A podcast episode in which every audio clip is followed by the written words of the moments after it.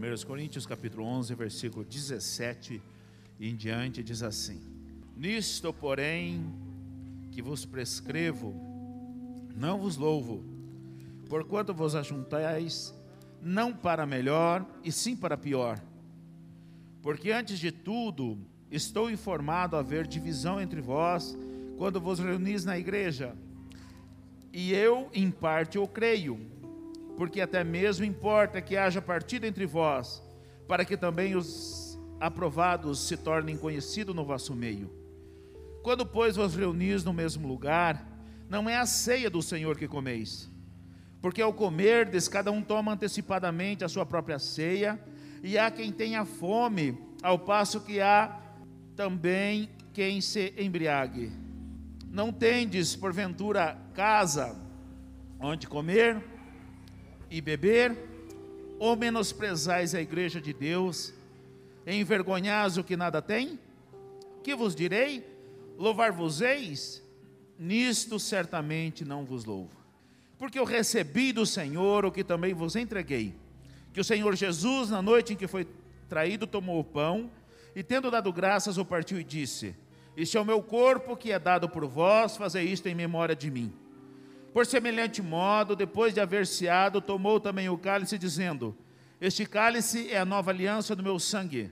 Fazei isto todas as vezes que o beberdes em memória de mim. Porque todas as vezes que comerdes este pão e beberdes o cálice, anunciais a morte do Senhor até que ele venha. Por isso, aquele que comer o pão ou beber o cálice do Senhor indignamente, será réu do corpo e do sangue do Senhor. Examine-se, pois, o homem a si mesmo, e assim coma do pão e beba do cálice. Pois quem come e bebe sem discernir o corpo, come e bebe juízo para si. Eis a razão porque há entre vós muitos fracos e doentes, e não poucos que dormem. Porque se nós julgássemos a nós mesmos, não seríamos julgados. É interessante esse texto. Paulo está trazendo orientações para os filhos de Deus em relação à ceia. E ele relata aqui algumas coisas interessantes a respeito é, da ceia do Senhor, o qual ele está instruindo, e ele justifica aqui algumas coisas. Primeiro, Paulo repreende o povo por não realizarem a ceia do Senhor como deveriam fazer. E do versículo 17 ao 22 está estampado isso. Na realização da ceia, o povo se mostrava egoísta, excluía aqueles que nada tinham. A ceia não é para ser um momento de separação, mas de unidade é um corpo que está se relacionando. E o povo de Deus, e nós, como povo de Deus, precisamos estar em união e em unidade. E aqui o Paulo repreendeu o povo porque eles estavam sendo exclusivistas, egoístas. Cada um levava a sua própria ceia e dela participava, esquecendo-se dos outros. Então, Uns comiam demais e uns não comiam. Uns se embriagavam e uns nem bebiam. Paulo está instruindo, ó, não é assim a ceia do Senhor. A ceia do Senhor é para ser um momento de união, de unidade. E é isso que eu prezo aqui em nosso meio. que você neste momento você esteja em união e para estar em união, nós precisamos ter paz com os irmãos. Não estar em pecado contra Deus. Se porventura você cometeu algum pecado, confesse e deixe, para que você não seja condenado. Então, esteja em união. Paulo também invoca o modelo que Jesus instituiu lá no Mateus 26 ele diz assim: Porque eu recebi do Senhor o que também vos ensinei.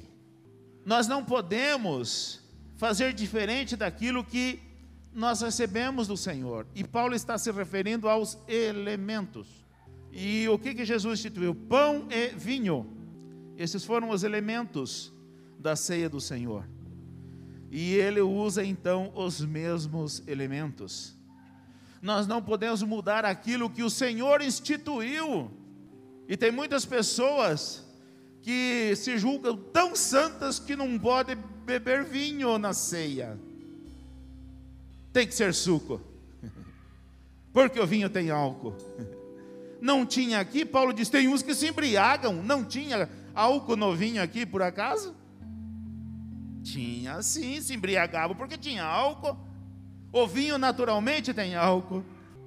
Agora, um cálice assim embriaga alguém? Será que embriaga alguém? Nós precisamos parar de coar mosquito, engolir camelo. Muitas vezes nós fazemos isso. Coamos o um mosquito. Ai, o vinho tem álcool, mas a língua desse tamanho fala mal de todo mundo, calunia irmãos, deturpa aquilo que o Senhor mais preza, que é a unidade, a comunhão.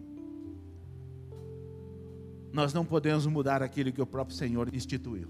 E Paulo traz isso para a igreja, porque eu recebi do Senhor o que também estou ensinando vocês.